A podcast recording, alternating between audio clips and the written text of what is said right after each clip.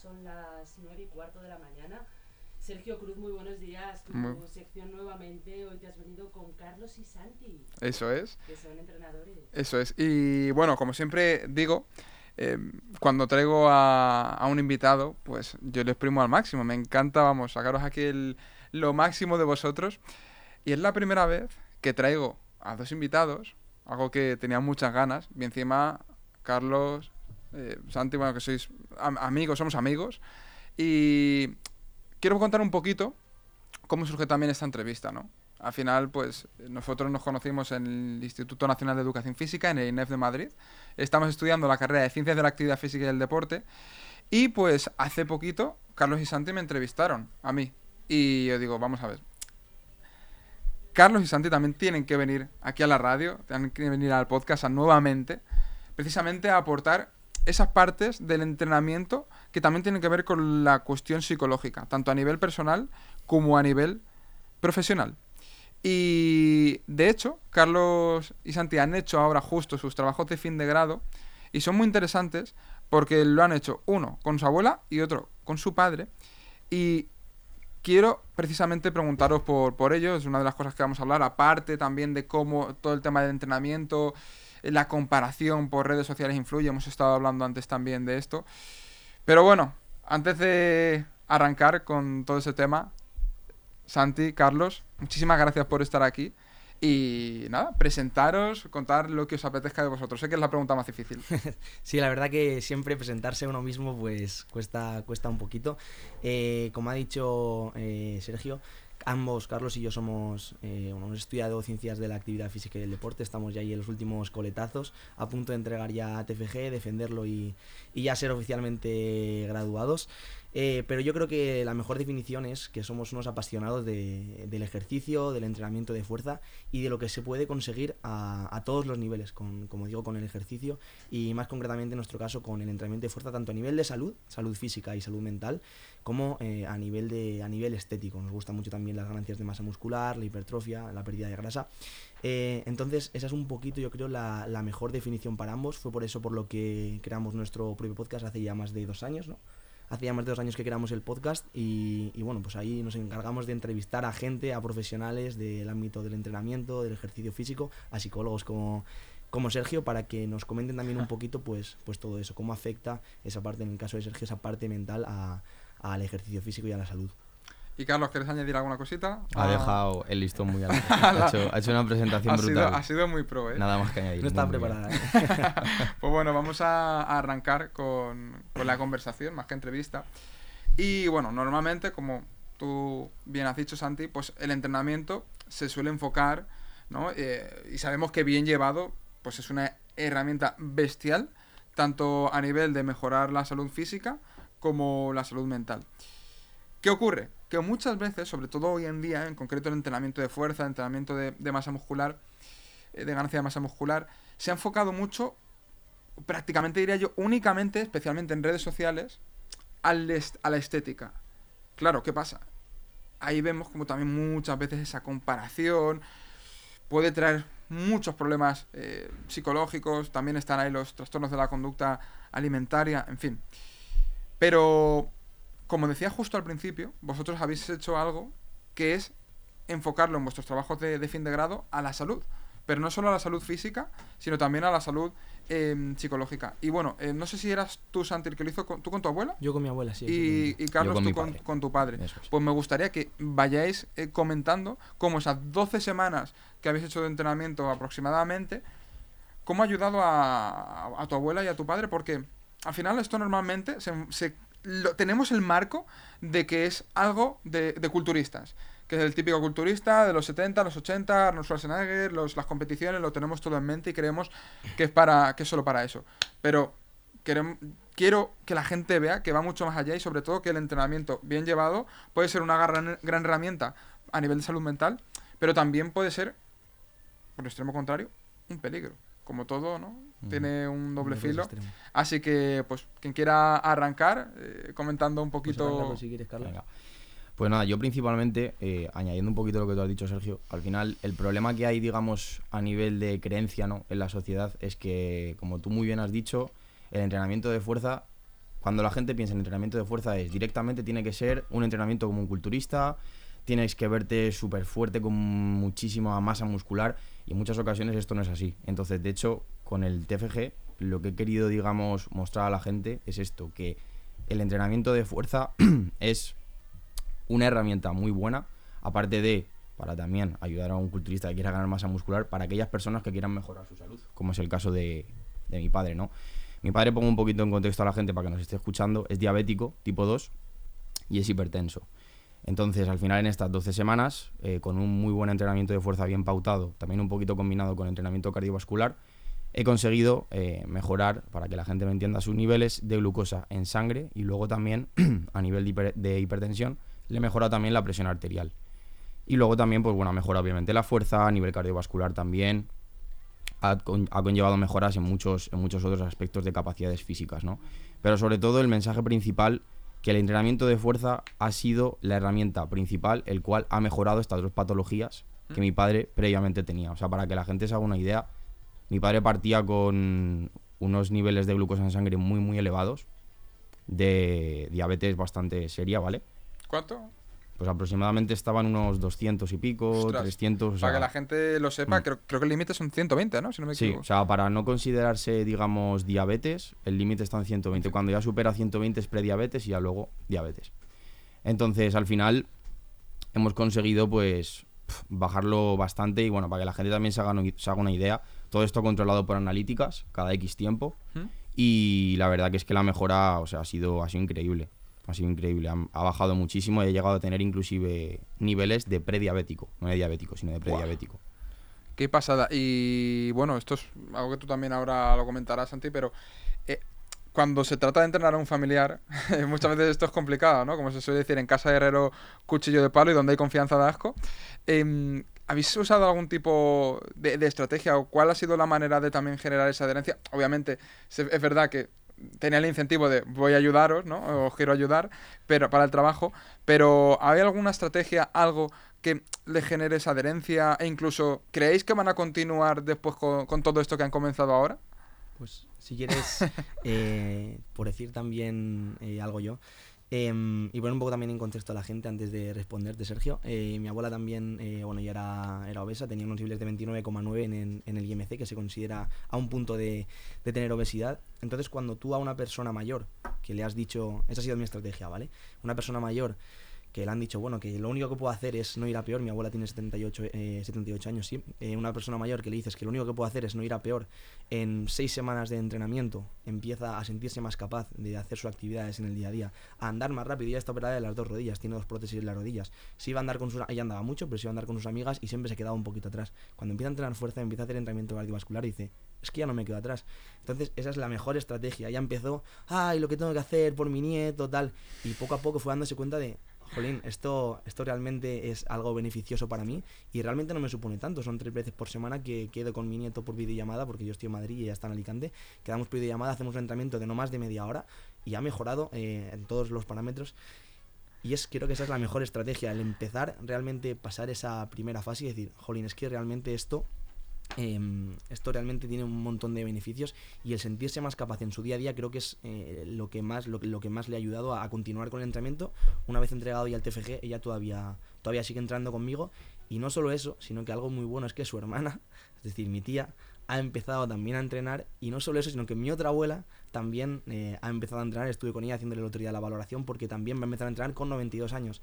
Entonces, en contra de la creencia de que cuando se hace una persona mayor solo no se puede ir, eh, lo único que se puede hacer es no ir a peor, eh, estudios con personas de 92 años siguen mejorando y se puede ganar masa muscular, se puede ganar funcionalidad, se puede ganar fuerza, mejoran su capacidad cognitiva. Entonces, como digo, creo que antes de pasar a la siguiente pregunta, lanzar el mensaje de que realmente con, con edades, con personas mayores, que es en lo que yo he enfocado en mi TFG, en este caso con personas mayores con obesidad, eh, la creencia de que no se puede ir a peor es falsa y que se puede mejorar y mucho. Bueno, me acabo de quedar alucinando también con lo que has dicho de, de 92 años. Y también me ha alucinado un montón el que a tu abuela, con 78 años, haya sido a través de videollamada. Sí, sí, es, es algo Toma que- ya. es- lo he puesto como limitación porque había veces que era había algunas cosas que No, pero, pero joder, pa- que también podemos ver ese buen uso muchas veces del De móvil, de la, las- ¿no? Que luego hablaremos de ello. Pero joder, ¿y, y, y- y qué tipo de entrenamientos hacían? Porque claro, yo me imagino a la gente que se pensará, pero, pero tu abuela de 78 años estaba en el gimnasio haciendo sentadillas con 50 kilos a cada lado y prepunk y tal. Y, y el, y el padre de Carlos igual, o sea, ¿qué tipo de entrenamiento hacían? Porque muchas veces creemos que es que tiene que ser por esa creencia de tengo que ir al gimnasio, un sitio que quizás estoy incómodo, no me encuentro a gusto, la gente me mira, eh, me siento torpe y tengo que ir todos los días y encima dos horas. ¿Qué tipo de entrenamiento hacían para conseguir estas mejoras, tanto a nivel físico como a nivel psicológico? ¿Cómo ha sido? Bueno, pues en el caso de mi padre, eh, entrenamiento de fuerza como tal han sido dos, tres veces por semana. Todo esto ha sido en casa, es decir, con material que yo ya disponía, pues con bandas elásticas, eh, con propio peso corporal también, eh, luego con una mancuerna que tenía yo. O sea, realmente con esas tres cosas ya he conseguido programarle un buen entrenamiento, con unas buenas pautas, unas buenas bases, dos, tres veces por semana. Y luego a nivel cardiovascular, cuatro o cinco veces por semana salía a caminar, unos 50 minutos, una horita aproximadamente. Y luego aquí una cosa que destacar, mi padre al ser hipertenso eh, le tenía que eh, sobre todo programar muy bien el tema de la- las pulsaciones, ¿vale? La frecuencia cardíaca. Porque si- siendo hipertenso no puedes pasar, digamos, ciertos umbrales, ¿vale? A nivel de, de pulsaciones y demás. Entonces eso se lo tiene que controlar un poquito. Pero por lo demás, básicamente ha sido eso. Dos, tres veces entrenamiento de fuerza en casa con material que tenía yo. Y luego cuatro o cinco veces por semana entrenamiento más a nivel, digamos, cardiovascular, pues caminando, simplemente con una con unas frecuencias, con, o sea, con unas pulsaciones ya pautadas. Ujú. Que bueno, imagino que serían ejercicios eh, globales, ¿no? Un poco Eso es, sí, o sea, todo ejercicios muy globales eh, que involucran muchos grupos musculares, nada aquí de súper analítico como un culturista, no. O sea, al final son movimientos en los que buscamos movilizar muchos grupos musculares. Y en tu caso, Pues Santi? en mi caso es un poquito parecido a lo que ha, a lo que ha dicho Carlos, por lo que tú has comentado, que realmente la gente cuando le hablas de entrenamiento de fuerza visualiza ese gimnasio lleno de pesas, de gente gritando y obviamente eh, mi abuela podría ir, pero eh, ella fue un entrenamiento, un entrenamiento en casa y con gestos que ella va a hacer en su día a día. Es decir, yo a ella le decía, venga, abuelita, vamos a sentarnos y a levantarnos 10 veces. Se sentaba y se levantaba 10 veces. Y eso para mi abuela es, es entrenamiento de fuerza. A lo mejor para mí o para Carlos, que entrenamos con cargas altas, no es un estímulo suficiente, pero para mi abuela es más que suficiente y como ya hemos dicho, ha mejorado mucho. Yo simplemente, por haceros una idea, tenía dos bandas elásticas y una mancuerna. Que después tuve que comprar otra mancuerna porque se puso tan fuerte que con una no era suficiente. o sea, por ponernos en contexto, en 12 semanas, o sea, ya con dos mancuernas de 5 kilos, hacía remos, hacía ejercicios que involucren, como dice Carlos, muchos grupos musculares, pues eso, y sobre todo ejercicios de, de su día a día, de sentarse, levantarse, tirar de algo, empujar algo, eh, agacharse a por algún objeto, cosas que va a hacer en su día a día y que al final van a aumentar esa, esa funcionalidad en la, en la vida diaria, subir y bajar escaleras, extender una rodilla, cosas como decimos que involucren grandes grupos musculares y en el caso de mi abuelo una particularidad es que al ser una persona mayor existe un riesgo elevado de que hayan caídas. Entonces, trabajar también un poquito el equilibrio con ejercicios muy simples como por ejemplo caminar con los pies en línea, caminar superando obstáculos, cosas de este, de este estilo, van a hacer también que mejoren el equilibrio y que reduzcan el riesgo de, de sufrir caídas, que como decimos en personas mayores es algo que es muy prevalente, con el Claro. consecuente riesgo de sufrir algún tipo de fractura en la cadera, en la zona lumbar. Entonces, eh, fuerza, equilibrio y algo de trabajo, de trabajo cardiovascular, como decimos, cosas muy sencillas, que la gente no se vuelva loca, eh, porque son cosas súper sencillas y con muy poquito estas personas van, van a mejorar un montón. Fíjate, mm, con esto que estoy diciendo, especialmente pues en tu caso, Santi, que ya es una persona, no sé cuánta edad tiene tu, tu padre, Carlos. 53, dentro de muy poquito su cumpleaños, además. Pues mira, le felicitamos de- con bien. adelanto. Pero fíjate, 78 años, incluso esa persona que has comentado de 92. Normalmente está la creencia instaurada en la sociedad de que a partir de los 65 por ahí, incluso, bueno, quizá más bien 70, hay que tratar a la persona como si fuese un, vaso de cristal ya que, que en cualquier momento se va a romper. Eh, venga, por ejemplo, incluso siéntate en el metro, siempre siéntate eh, en cualquier lado. No, no, quédate aquí, que voy yo a por ello, que hago yo todo tal. Entonces es como que vamos eh, cada vez eh, e- evitando que hagan cosas y se va generando cada vez más esa dependencia. Y fíjate qué fuerte como una persona de 78 años, 80 y pico, si está en un punto en el que no está haciendo, digamos, nada de entrenamiento y empieza, no es que no vaya peor, sino que puede mejorar. pero puede mejorar no a nivel físico, sino que esto va de la mano a nivel psicológico, pues lo que comentabas. Tu abuela ya no se queda detrás andando con sus amigas, pues se sentirá mejor, tendrá más confianza, más autoestima. ¿Y qué cosas a nivel psicológico, si quieres empieza tú, eh, Carlos, habéis notado que han mejorado más? Eh, en este caso, tu padre, o incluso alguna frase, algo que digas tú, hostias, esto realmente está, está funcionando y está yendo bien. Bueno, pues algo que parece una tontería, pero realmente no lo es, es el hecho de afrontar cada uno de tus días con mucha más energía. Esto sobre todo me lo dijo a las 4 o 5 semanas aproximadamente de estar entrenando conmigo y me lo decía, dice, es que, dice, me levanto por las mañanas con mucha más energía. Antes se levantaba pues a lo mejor más cansado, le constaba más arrancar el día. Hoy, o sea, en cuanto empezó a entrenar con él ya, como que tenía esa chispa de decir, jue, estoy enérgico durante todo el día, tengo más energía. Luego sí que es cierto también eh, esa capacidad, digamos, de... Ya no de superación, sino de poder fijarte un objetivo, ¿no? Porque yo con mi padre a nivel psicológico jugaba mucho con él con... En esta semana tenemos que conseguir esto. O sea, al final la clave yo creo que de, de que se haya podido mantener todo esto a lo largo del tiempo es el haber puesto objetivos pequeños cada semana. Porque al final yo le decía, venga, va, esta semana eh, tenemos que conseguir hacer 10 repeticiones con esta carga en este ejercicio. En esta semana vamos a intentar que la glucosa en sangre, a ver si podemos bajarla un poquito, a ver si... Con ese tipo de cositas haces que se mantenga, digamos, esa motivación y sobre todo que tengan en mente el objetivo, que al final es, es lo más importante. Entonces, yo diría a nivel psicológico esa capacidad de superación, ¿no? De decir, "Jue, parto desde aquí y voy hasta aquí y sobre todo él es consciente de ello, que eso es lo más importante, que él es consciente de ello, que es consciente de decir, jue, mira lo que he conseguido, mira lo que he conseguido. Y sobre todo que viene a raíz de, de ese esfuerzo, ¿no? De, de lo que está haciendo, que lo achaca a, a su propia acción. ¿Y en el caso de, de tu abuela? Pues en el caso de mi abuela es un poquito parecido a, a lo que ha dicho Carlos, pero creo que lo más importante o lo, o lo que más le ha afectado a nivel psicológico eh, para bien es el hecho de sentirse capaz. Es decir, el hecho de decir, cuando yo le llevé el primer día las mancuernas, eh, le llevé la primera mancuerna y ya la cogió, uy, uy, ¿cómo pesa esto? Y dices, pues esto lo vas a levantar.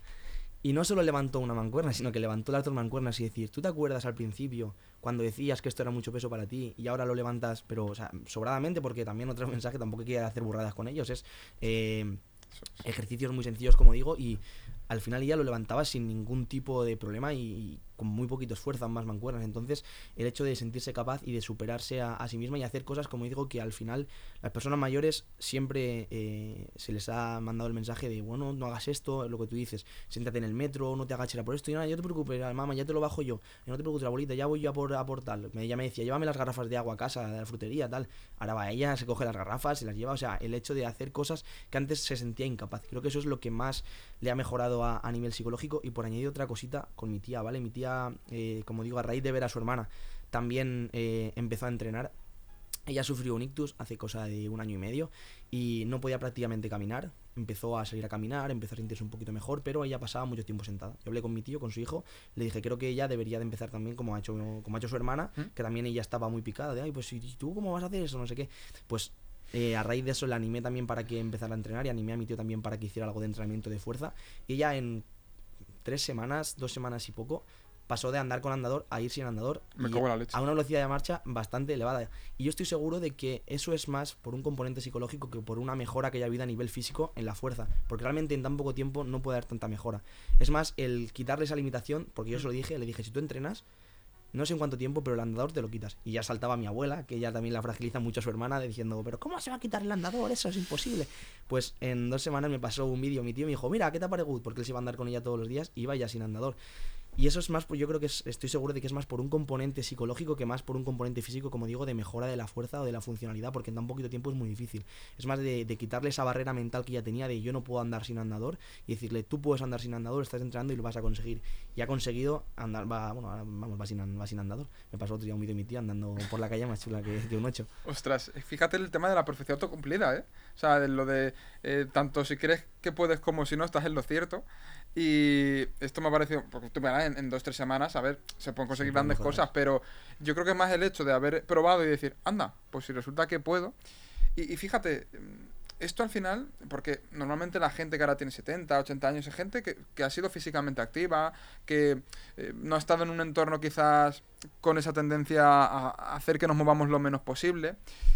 Y realmente esas personas tienen, yo diría, incluso ese esfuerzo, esa capacidad, eh, instaurado, pero obviamente eh, con el paso de los años, pues si tú no haces algo, hay ese declive. Y yo creo que el problema está precisamente en, en esa creencia de fragilizar a las, a las personas mayores a partir de cierta edad, que no, que es como que pueden eh, mantenerse, pueden mantener esas capacidades. Obviamente ha- habrá un, un, pequeño, un pequeño bajón, pero ostras, una cosa es disminuir un poco y otra cosa es lo que está pasando hoy en día y sobre todo en una población que encima cada vez es más envejecida. O sea, es que mm, si no hacemos que estas personas sean dependientes la mayor parte del tiempo, yo no sé también a nivel de gasto sanitario, de fármacos, de- o sea, es que va a ser una, una locura. eh, Cada vez menos gente joven, menos hijos, más gente mayor. Si esto no se instaura, mm, yo no sé. Y, de- no solo personas mayores, sino también, tú ves a gente de veintipico años, tío, que tú. Y la comparas con gente de 70 años que entrena y dices, pero vamos a ver si parece que eres tú el que tiene 70 y el otro el que tiene 20. O sea, mm, este mensaje también, o sea, si lo estás si estás viendo, escuchando esto y tú entrenas y tienes gente mayor a tu alrededor que no, pásaselo. Pero si tú eres joven y resulta que no estás haciendo esto, que estamos diciendo que también hagan las personas mayores, empieza a hacerlo tú.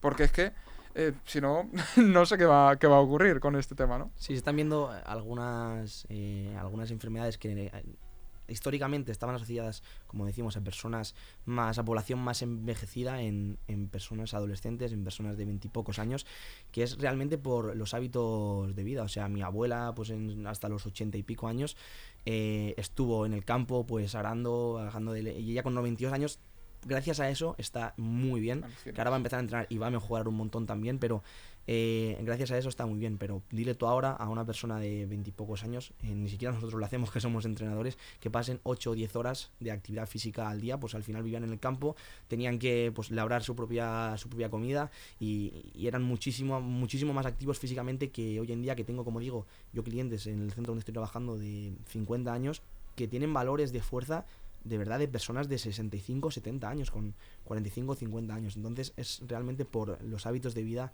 de hoy en día y creo que el teletrabajo, el COVID, que eso ya daría por otra conversación, ha, ha ha- acelerado mucho más este decrecimiento de, de la fuerza y de la funcionalidad de las personas realmente que son muy jóvenes. Totalmente, pues bueno, con mensaje un poco ese, ¿no? De- tanto a nivel individual como a nivel social, yo creo que siempre viene bien pues que la gente empiece a entrenar y, y sobre todo que lo vea de una manera pues, como lo habéis planteado vosotros.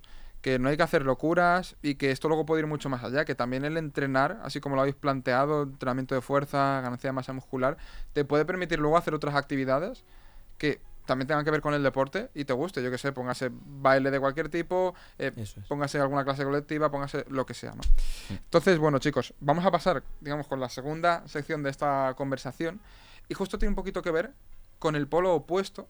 O sea, hemos hablado un poco de las maravillas que se pueden conseguir con el entrenamiento. Pero también estamos en un punto en el que se está orientando, como decía, una rama que se orienta muchísimo al físico. Y esto se está juntando con las redes sociales.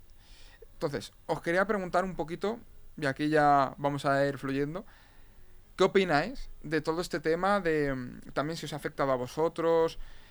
El hecho de entrenar parece solo para mostrarlo en, en redes sociales e incluso esa comparación de nunca tengo eh, el, el- el cuerpo que quiero, porque claro, aunque lo mejore, siempre quiero más, siempre quiero más, siempre quiero más. Y claro, hoy en día puedes estar comparándote, vamos, y nunca tienes el cuerpo que deseas porque siempre te está estableciendo un nuevo marco de referencia. ¿Qué opináis de todo esto? A ver, este tema es bastante complicado, pero voy a dar mi opinión y creo que, sobre todo a nivel de redes sociales, el problema que hay es que, como en la red social nada más que se te muestra, digamos, la foto, eh, lo que se busca, el físico, pues esto al final lo que hace es que todo el mundo se fije en eso y realmente se ponga ya, digamos, ese estándar, ¿no? Ese referente. Y el problema está en que mucha gente tiende a compararse con ese referente, ese estándar que se pone, entonces ahí es cuando vienen las frustraciones, el realmente no disfrutar del entrenamiento y como consecuencia que no lo mantengas a largo plazo, porque al final lo más importante del entrenamiento es que tú consigas mantener eso a largo plazo y si realmente lo único que quieres conseguir mediante el entrenamiento es solamente y exclusivamente un físico, posiblemente no lo mantengas. Entonces, al final yo creo que el problema principal es ese, es el hecho de tener a ese referente, a ese estándar y solo tener en tu cabeza, decir, vale, me voy a comparar con él y yo quiero ser como él y voy a hacer todo lo que sea para conseguir ese físico. Eso es un error, completamente, la comparación. O sea, al final creo que sobre todo en este, en este tema, ¿no? A nivel más, digamos, en el que se busca una cierta estética, creo que la mejor persona con la que te puedes comparar es contigo mismo. Porque cada persona tiene una genética, cada persona tiene unas inserciones musculares que tú a lo mejor no vas a tener. Entonces, la clave está, digamos, en que tu peor enemigo, digamos, entre comillas, seas tú. Que tú seas, que te mires al espejo y digas, vale, voy a intentar ir superándome yo, no buscar al referente y ser como él. Totalmente, pero de, de hecho, fíjate, o sea, esto, la, como se suele decir, la teoría es fácil, pero luego la práctica, o sea, vosotros ahora mismo en algún momento os habéis sentido eh, frustrados por comparar vuestro físico con otro, aunque sea de manera eh, automática, os pasó en el, en el pasado. Eh, tú, por ejemplo, Santi, ¿esto cómo lo has llevado? Pues eh, a mí sí que es algo que, que me ha afectado y de hecho lo hablaba hace un tiempo con, con Carlos que había perdido un poco ese feeling, esa, esa chispa, ¿no? Por ir a por ir a entrenar y era porque me preguntaba un poco el por qué. ¿Por qué hago esto? ¿Por qué entreno 8 o 10 horas a la semana?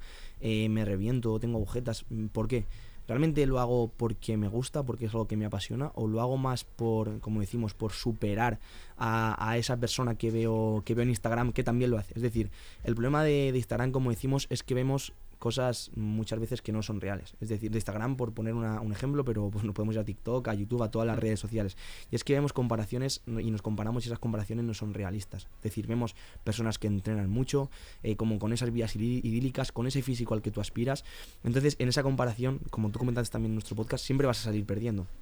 O sea, esa comparación nunca va a salir a tu favor, porque esa persona te muestra ese fragmento y esa foto de ese momento concreto. Y tú al final te ves todos los días, te ves recién despertado por la mañana en el espejo y dices, jolín, no me, no me siento a gusto con, con mi físico. Entonces creo que las redes sociales han potenciado mucho eso y yo sí he pasado por algunos momentos de sentirme un poco frustrado y un poco perder esa chispa por el entrenamiento por ver que realmente eh, no estaba consiguiendo el físico que me gustaba. Entonces eh, creo que en ese momento es eh, el momento, valga la redundancia, de cambiar tu porqué. Es decir, realmente o de preguntarte por qué, por qué hago esto. Y hacer una reflexión y decir, lo hago realmente por, por compararme y por eh, superar a la persona que estoy viendo en Instagram constantemente o realmente lo hago porque es algo que me gusta, que me apasiona superarme a mí mismo día a día, ir a entrenar y superar una carga mayor, ir al pasado y decir, eh, jolín, yo estaba levantando esto, precisamente volviendo al ejemplo de mi abuela y ahora estoy levantando el doble de, de esa carga.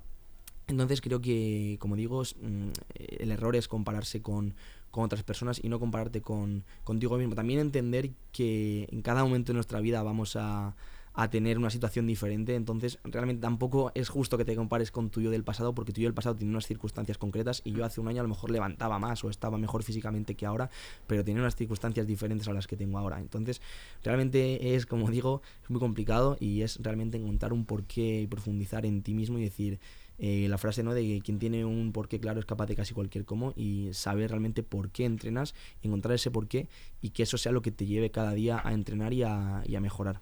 Y sobre todo que esas acciones sientas que, que te generan como congruencia. El problema es cuando, y a mí esto ya me pasó hace un tiempo, cuando yo veía que, que iba solo era por el tema de- del físico tal, y ya dije, pero Sergio, ¿por qué no te animas a probar otras cosas? De- por- ¿Desde qué punto lo estás haciendo? O sea, eran muchas veces, yo siempre tenía en la cabeza el tema de competir en culturismo tal, y creía que era un objetivo mío, una meta mía, que algo que realmente a mí me apasionaba. Y me he ido dando cuenta de que realmente era lo que yo quería que tenía que hacer para ser guay. Entonces, o para molar, o para. porque era lo que se llevaba, lo que yo veía. De hecho, en su día, por ejemplo, te- tuve que dejar de seguir a todas las cuentas de, de culturistas porque. Yo, eso es algo que he hecho también. eh, Fíjate, o sea, es que. eh, eso os iba a comentar también, si habéis usado alguna estrategia para gestionar un poco todo esto, porque. Es que es, es- o sea, es inevitable. La de compararse con uno mismo, yo también lo digo, pero es muy bonito la teoría. Es complicado. El problema es que, claro, sobre todo en gente joven. ¿Por qué? Porque sabemos que lo que es la zona de la, digamos, de la lógica, el corte prefrontal, eso hasta los 25 años no se acaba de desarrollar del todo. O sea, mm, ¿vosotros cuántos años tenéis? Yo 23. Yo también 23, dentro de poco O sea, 24. os falta todavía un poquito más para... Claro. Imagínate un 14, 15, 16, 17. Esa etapa en la que las emociones están a flor de piel y la razón está por los suelos. La comparación es que es una cosa que, que sale, vamos, por todos lados. Y ahí es donde más peligro hay. Y ese es el problema, el contexto de las redes sociales. Algo que lo mismo antes se daba en un entorno en el que te comparabas con menos gente, ahora es algo Y, eso puede generar un- muchos problemas de estado de ánimo tan en, en gente en gente joven. Entonces, bueno, no sé si queréis aportar algo con respecto a esto. También si hay alguna estrategia o algo que vosotros usáis para gestionar esta frustración, todo este tema de, de la comparación. Yo Vale, personalmente lo que quiero sobre todo transmitir es, es repetirme un poco con lo que he dicho al principio, pero creo que es, es- la base y a mí personalmente me ha servido mucho. Y es el hecho de, de superarte a ti mismo, pero que realmente seas tú la figura. No que digamos todo lo que estoy haciendo lo estoy haciendo por estar más fuerte que este tío que está en redes sociales o no, no, que realmente lo hagas por ti. Pues como ha dicho Santi, ir al gimnasio, mm, levantar más carga, más repeticiones, verte estéticamente que estás mejorando más, pero que seas tú la figura, que no te tengas que comparar y que realmente las acciones que estés haciendo no sean para tener más vicios que el que tienes al lado. O sea, al final creo que esto a mí personalmente es lo que más me ha ayudado, el hecho de ese cambio de chip, ¿no? Porque sí que es cierto que antes todos yo creo que hemos pasado por esto, que dices, bueno, es que claro, yo quiero estar más fuerte porque quiero tener más pierna que ese que está ahí, luego quiero llegar a conseguir esa, ese físico, entonces al final eso es un error. O sea, céntrate en mejorarte a ti, tanto a nivel de entrenamiento, a nivel estético, lo que sea, pero mejórate a ti. Ten, ten a ti mismo como, como, como figura, ¿no? Por así decirlo. Eh, yo, por aportar también un poquito más, al final es entender que creo que no sé tú que eres psicólogo, Sergio, lo que opinas, creo que la comparación es inevitable. O sea, creo que estamos diseñados para, Total. para compararnos y, y vamos a, a compararnos siempre. Eh, entonces, como digo antes, creo que el hecho de, de ser muy selectivo con la gente a la que sigues, a la que ves, eh, creo que es algo importante. Y también entender que, eh, como hemos dicho, cada persona muestra un poco esa realidad que quiere. Tú también, o sea, y nosotros en nuestras redes sociales mostramos también, no mostramos cuando estamos mal, o no mostramos cuando ha salido un mal entrenamiento, y es parte del juego, ¿no? De las redes sociales. Eh, entonces, entender un poco el contexto en el que tú te encuentras en este momento concreto. Y, por ejemplo, el otro día vi un vídeo y creo que es eh, bastante, me, me- ayudó bastante a hacer un poquito ese cambio de chip también. Y es eh, esto, ¿no? De los emprendedores o la gente tal que madruga un montón, se despierta a las 5 de la mañana, eh, a las 8 ya ha terminado todas sus cosas, sus tareas del día, se va a hacer no sé qué, dos horas y es como, vale, pero eh, yo llego a mi casa a las once y media de la noche de trabajar, eh, si me despierto a las 5 de la mañana, lo primero que voy a perder es, es mi salud mental. Entonces, eh, entiende un poco en qué contexto te encuentras tú en este momento concreto y simple- simplemente busca alguna actividad, algo, en- algo de entrenamiento de fuerza, algo que te guste y practícalo. Mm, Yo creo que a mí lo que me ha ayudado es practicarlo porque realmente me gusta y lo disfruto. En el momento deje de disfrutarlo, creo que buscaré otra actividad. Por ejemplo, creo ahora voy a empezar a jugar otra vez a balonmano seguramente. Es una cosa que he hecho toda mi vida y a raíz de venirme a Madrid dejé de hacerlo y es algo como, jolín, que algo que me gusta y ¿por qué no? Porque voy a perder masa muscular, porque voy a, el cardio es de, de flacos, no, no. Es algo que me gusta, algo que me apetece hacer, ¿por qué no voy a hacerlo? Entonces creo que es encontrar ese algo que realmente te guste y practicarlo de forma de forma recurrente eh, va a ser lo que realmente te va a dar te va a dar esos resultados y entender si te comparas también contigo mismo que cada momento de tu vida tienes una situación diferente. Y como digo el Santi de hace un año y medio es, el es un, un Santi diferente al de ahora. Y el Santi de hace un año y medio levantaba mucha más carga en muchos ejercicios pero el Santi de hace un año y medio no había pasado por dos lesiones o no había eh, estado trabajando un montón de horas. Entonces eh, entiende que aunque no levante la misma carga que hace un año y medio eh, como digo, es, vas a levantar la máxima carga que tú puedas levantar eh, ese día y ya está. Totalmente. Y que si no la levantas tampoco pasa nada. o sea Tampoco que- pasa nada. Que- ¿Tienes- ¿Quieres añadir alguna cosa, Carlos? Nada, al final la clave está en el contexto. Yo lo, pienso que el contexto es lo que te marca el que tú te vayas desarrollando en ciertos aspectos. O sea, al final tienes que entender que la persona que estás mirando, estás viendo en redes sociales que- o con la que te estás comparando, posiblemente no tenga el mismo contexto que tengas tú. Y como dices Santi, al final, pues cada persona tiene sus trabajos, tiene sus historias como todo el mundo y tienes que al final adaptarte a, tu contexto. Y en función del contexto que tengas, pues ya adaptar, pues en este caso, el entrenamiento para que así al final, como siempre digo, lo puedas mantener a largo plazo y al final lo hagas porque realmente te guste. No por querer complacer a nadie ni querer ser mejor que nadie. Y también por aportar una cosita, ahora hablando del tema del, contexto, supongo que todo el mundo conocerá a, a Llanos, a- al streamer. Eh, la gente le achaca que em, bueno que él tiene el contexto perfecto no para conseguir ese cambio físico que está buscando. Él tiene nutricionista tiene entrenador tiene su propio gimnasio en casa tiene entre comillas se puede organizar la agenda como quiera y salta el típico eh, la típica persona no es que trabajo no sé cuántas horas y aún así lo hago y tú que no tal Y yo a raíz del TFG eh, investigué un poco, obviamente investigué un poquito, no investigué mucho, y cuando tú ves el mapa de factores, el un mapa hablando de mapa, para que la gente se haga una idea, es como una hoja en la que aparecen todos, una foto en la que aparecen todos los factores que influyen en que una persona, en, como el caso de Ibai, tenga obesidad o tenga sobrepeso. Eh, no es eh, solo el contexto, o sea, son más de 117 factores, si no recuerdo mal, que pueden influir en, en- a nivel de salud mental, a nivel de mil, mil cosas que pueden influir en que una persona no consiga bajar de peso. Entonces no es tan fácil como, pues haz- cierra la boca y entrena, que tienes el contexto perfecto para hacerlo. No, no, no, oye, mm, dejemos de dar esos mensajes tan simplistas porque creo que lo, que uno- lo único que hacen es culpabilizar a la persona que realmente eh, si quiere conseguir un cambio eh, pero que tiene muchísimos factores que no están bajo su control y que no y que no puede no puede cambiar a corto plazo. Y al final dentro de un proceso eh, de pérdida de peso o de una persona con sobrepeso las recaídas o el abandonar ese proceso como él ya lo abandonó en un momento eh, es algo que pasa mucho y que pasa de, de forma muy recurrente. Entonces es entender como digo y no dar esos mensajes simplistas porque creo que lo único que hacen es culpabilizar a la persona y no hacen ningún bien. Totalmente. Y mira, mm, estábamos hablando, ¿no? De que cada uno tiene su contexto, de que cada uno tiene su historia, has dicho tú, Carlos. Justamente, hablando de historia, historias de Instagram, quería eh, preguntaros qué opináis también sobre el tema de, de ese postureo, de ese postureo en redes sociales, eh, con el tema ya no, solo de la vida en general, sino también del físico en, en particular. que- porque claro, eh, realmente todos contribuimos a, a generar ese entorno en las redes sociales de mostrar lo mejor, de mostrar lo mejor, nuestra mejor versión, nuestros mejores momentos, eh, nuestro mejor físico, nuestros mejores poses. ¿Qué opináis de, de eso? ¿Creéis que deberíamos intentar ser un poco más, más congruentes y, oye, no te estoy diciendo que te muestres las peores situaciones, pero que si subes, al menos intentes subir un poco de, de todo, intentes subir con coherencia, intentes no, no, no aparentar constantemente, no crearte un personaje, una máscara a través de, de redes sociales. ¿Qué pensáis de este, de este tema? Sobre todo hoy en día que estamos con el, con el ego, lo que estamos hablando antes, ¿no? Antes de venir aquí a la radio.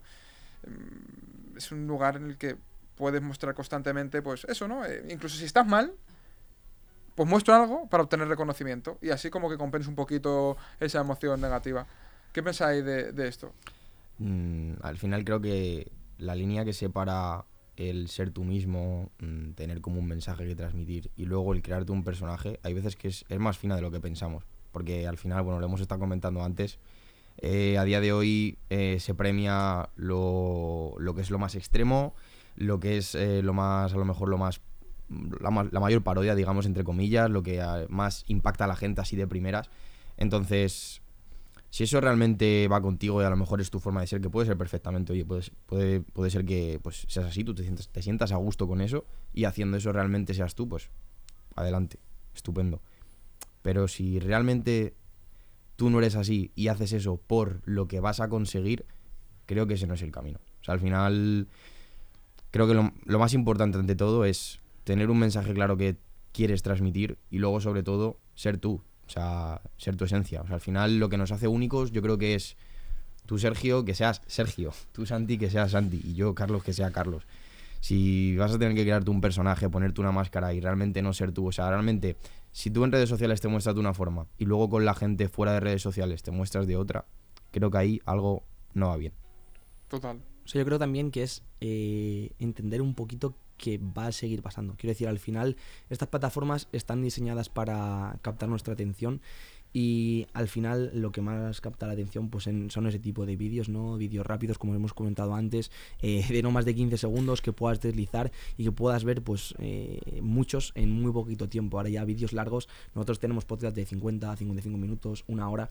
Eh, realmente eso lo hacemos porque nos gusta, porque no es un contenido que se premie a nivel de visitas o a nivel de, de reconocimiento hablando sobre cosas que nos gustan y que a lo mejor la población general, a lo mejor si hiciésemos otro tipo de contenido las se premiaría más, pero realmente no lo hacemos por eso, lo hacemos por, como decimos, porque es algo que, que nos gusta y al final creo que eso es, es lo más importante.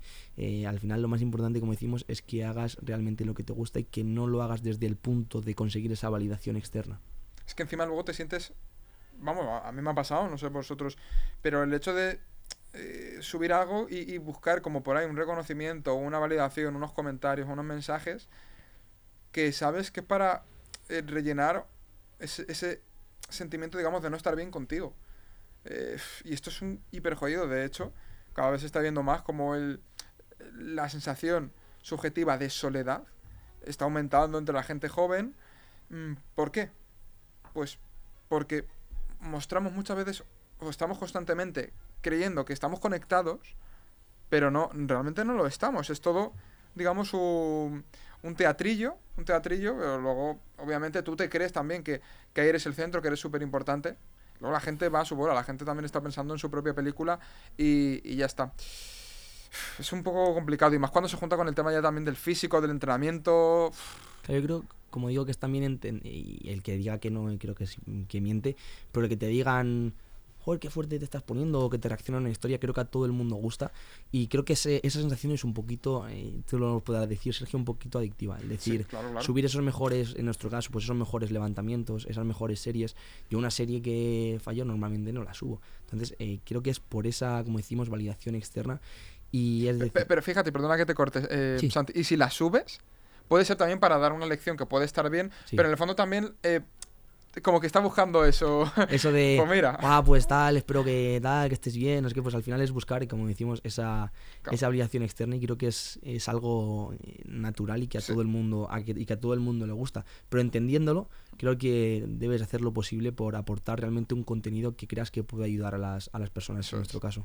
El problema yo creo que es cuando, por ejemplo, entrenas o consigues determinado físico o, o lo que sea que hagas en tu día eh, para seguir obteniendo eso, pero no porque te salga genuinamente. O sea, por ejemplo, nosotros, vosotros en nuestro podcast, ahora aquí en la radio, tal, esta conversación, nosotros hablamos de estas cosas estando comiendo en casa, eh, escuchándonos solo nosotros. Entonces es algo que nos sale genuinamente. El problema yo creo que em, las redes sociales y el postureo se están cargando mucho ese entusiasmo natural, esa genuinidad, digamos, que muchos traemos de, de serie, incluso que esto se ve más en los niños. Pero, ¿por qué? Porque se acaba asociando a un incentivo. Por ejemplo, yo, hablo de X temas y ahora lo subo a... Y, antes, yo qué sé, pues de esos temas hablaba contigo, hablaba con mi familia, tal y cual. Y digo, ostras, voy a hacerme Instagram. A ver si esto lo llega a más gente, tal. Claro, ahí empiezan los me gustas, los comentarios, tal. Y empiezas a asociar si lo bueno que estás, o- o lo que tú estás diciendo, lo que estás transmitiendo, es bueno o malo en función de eh, lo externo. Y como tú te empiezas a rayar con eso, te empiezas a decir, guau, pues es que a la gente no le gusta, es que es una mierda, es que no sé qué, es que no sé cuántas, cuando realmente lo mismo lo tuyo es tu esencia, es lo que tienes que seguir haciendo. El problema es que lo estás enfocando de una manera y lo estás haciendo en un contexto que probablemente, si ya encima lo asocias a unas expectativas de éxito, de tengo que ser famoso, tengo que tener los me gustas que tiene tal persona, tú entonces ya entras en un bucle de, de locura. O sea, aquí ya es cuando lo que podía ser, digamos, tu don, tu esencia, lo que te dé felicidad de verdad en tu vida, lo acabas, pues incluso, pues no, como esclavizándote a, las redes sociales incluso. ¿Qué, qué opináis de esto? ¿Qué- ¿Cómo os habéis sentido vosotros en, en este a la hora de subir contenido? Por ejemplo, tú antes, Santi, me decías que llevabas un mes sin subir contenido. ¿Cómo, cómo lo gestionáis? Pues eh, yo por aportar un poquito de contexto, como dice Sergio, llevo un, poqui- un mes, un poquito más de un mes sin subir nada porque me sentía, como digo, un poquito esclavo de, de esa presión de tienes que subir, pues yo al final soy entrenador, tienes que estar visible, tienen que verte, tienen que tal, es como, yo tengo mi trabajo, tengo mis clientes, mis clientes progresan bien, ¿por qué tengo que... Pero, ¿Qué pero, no, pero no, Santi, tienes que facturar 20.000 euros, tienes que eh, subir vídeos más cortos. Son creencias limitantes, tío. Tienes que. es que- Claro, es que y yo creo que ese es el problema de las redes sociales, que ves a personas, en nuestro caso, pues a entrenadores o a personas eh, que suben muchísimo contenido. Y yo podría, seguramente podría hacerlo, si me organizo y saco tiempo, podría hacerlo, pero realmente prefiero pasar ese tiempo. En estos momentos, eh, que no digo que en un futuro no lo Claro. vaya a hacer, pero en estos momentos prefiero pasar ese tiempo, a lo mejor con mi pareja o viendo una serie tranquilamente, que eh, haciendo algo que en este momento realmente eh, a corto plazo no me va no me va a aportar nada. Sé que eh, seguramente es bueno para mi negocio, es bueno para mí, para mi persona como para mi figura como entrenador y en un futuro seguramente eh, lo retome y siga subiendo contenido de forma recurrente. También porque creo que es un escaparate que bien enfocado puede ayudar mucho a las personas y en el podcast llevamos más de dos años compartiendo contenido. Entonces creo que es un poco eh, sacar esa parte buena de las redes sociales, pero que si sientes en algún momento que realmente no te apetece, no sientas esa presión, al final yo no vivo ni mucho menos de las redes sociales, no me aporta ni un euro, pierdo dinero con ellas, entonces eh, ¿por, qué, ¿por qué voy a sentirme presionado por seguir y seguir y seguir y seguir y seguir, entrar en esa rueda de no parar cuando es algo que en este momento no, no me, apetece, no me apetece hacer y como digo, me apetece eh, dedicarle ese tiempo a otras cosas. Totalmente. Es, es que es eso, ¿no? En plan, que quiero, que quiero vivir, joder, que no quiero estar aquí todo el día. Yo en mi caso personal, pues bueno, sí que es cierto que le estoy dando más caña al tema de las redes sociales, también porque realmente me apetece. Claro, claro. Me apetece, o sea, es que es, es que es así, me apetece. Y una cosa que has comentado tú, Sergio, que es que, es que me parece súper súper importante, es el hecho de esa val- validación externa, que al final, recordamos, muchas veces no es culpa nuestra, es porque al final pienso que las reglas del juego han cambiado. Es decir, a día de hoy en las redes sociales se busca cuanto más corto el vídeo, si son de 10 segundos, 15 segundos, mejor. Si es lo más impactante, muchísimo mejor. Y si llama la atención con, letras rojas, más, o sea, mejor. Entonces, al final tienes que tener muy claro que, sobre todo, como ha dicho Santi, lo que tienes que aportar, sobre todo, es valor. Valor en el sentido de, tío, todo lo que estés subiendo, todo el contenido que estés subiendo, da igual el ámbito en el que estés, busca el aportar valor, el que realmente a lo mejor, si en vez de verte, yo que sé, 17.000 personas te ven 200, pero a esas 200 les estás ayudando verdaderamente y el contenido que estás subiendo es bueno, pues sigue. No, no te, que no vayas por ese pensamiento de "Pf, es que tengo que intentar hacer vídeos a lo mejor que polar- polaricen mucho más, vídeos en los que a lo mejor haga esta tendencia para casi suba más seguidores. No, o sea, al final me vuelvo a repetir en lo que he dicho antes, tienes que tener tu propia esencia. Si no tienes tu propia esencia, creo que no, no vas a por buen camino, sinceramente. Efectivamente, al final yo creo que las claves, justo lo que me estaba apuntando, es uno, que lo que estés subiendo genere coherencia y congruencia con quien tú eres. O sea, que. Porque al final, si tú generas un contenido o haces un determinado tipo de cosas por seguir obteniendo esa validación, eso es tal. A ver, eso quizá un tiempo, un tiempo cortito puede estar bien, pero si no, al final te acabas creando un, un personaje y tú luego, eso sabemos que genera problemas en la salud mental, sin ninguna duda. Luego, por otro lado, que lo que hagas también vaya acorde con la vida que tú quieres tener. Es decir, imagínate que tú quieres pues, vivir tranquilamente, con tu familia, tal cual. ¿Y, para qué estás haciendo esto? Es decir, porque te, te han dicho que para ser guay o para molar tienes que tener X me gustas, X eh, seguidores, esto, que esto es como llenar el ego. Que yo soy el primero que sube contenido, pero como os decía antes, ya me he marcado un poco cuáles son las, las líneas rojas que no voy a pasar. Y es el hecho, pues eso, de hacer tonterías de 5 segundos constantemente, em, de, de- de- de hacer, como decíamos antes, de, prostituirse para las redes sociales. Si es que al final es, es eso, ¿no? El entrar en ese juego que antes eran vídeos de, de una hora, cada vez se van haciendo más breves. De una hora hemos pasado a prácticamente ya un segundo, ya de leer ni hablamos. Entonces es como tú quieres seguir, queremos seguir añadiendo eso que sabemos que está haciendo tanto daño a la sociedad. Lo queremos seguir añadiendo nosotros como profesionales de la salud. Es un poco también esa, esa reflexión. Y yo creo que una reflexión que cada uno debería hacer en su casa. Entonces, coherencia y oye, ¿cuál es la vida que tú quieres? Como se suele decir, ¿no? Si mm, tuvieses que decir qué es lo que quieres en tu vida, quitando toda esa influencia externa, ¿qué es lo que dirías? ¿Qué es lo que realmente sale de dentro de ti? ¿Qué es lo que realmente dices? Cuando hago esto, estoy a gusto, ¿no? Y, y ahí puede tener cabida, subir contenido, tal, pero eso, hacerlo de una manera que tú te sientes bien y sobre todo, que este sería el tercer punto, yo creo que desapegarte de lo que venga. O sea, desapegarte, y esto es lo más complicado, el desapegarse de ese resultado, de, de, de, de, no creer que lo tuyo es mejor porque un día tenga mil me gustas y otro día tenga diez, porque entonces ahí es cuando eh, estás, estás fastidiado, ¿no? Eso es, al final, eh, como has dicho tú, Sergio, eh, nosotros como profesionales de, de la salud, como entrenadores, el contexto, o sea, hay muchas cosas, como decimos, que el contexto influye, influye demasiado. Entonces, no podemos explicar cosas complejas, que muchas veces son complejas, en 15 segundos. Y esto no va de complicar las cosas y de dar mensajes súper abstractos que la gente no entienda. Va de que eh, lo único que estamos haciendo muchas veces es confundir a la gente. Y esa sobreinformación es. de consumo. Ahora he visto un vídeo que dice no que el mejor entrenamiento es el entrenamiento de fuerza. Ahora no, ahora he visto un vídeo que el mejor entrenamiento es el entrenamiento de fuerza, pero con esto, tal. Y son vídeos de 15 segundos que no dan ningún tipo de contexto.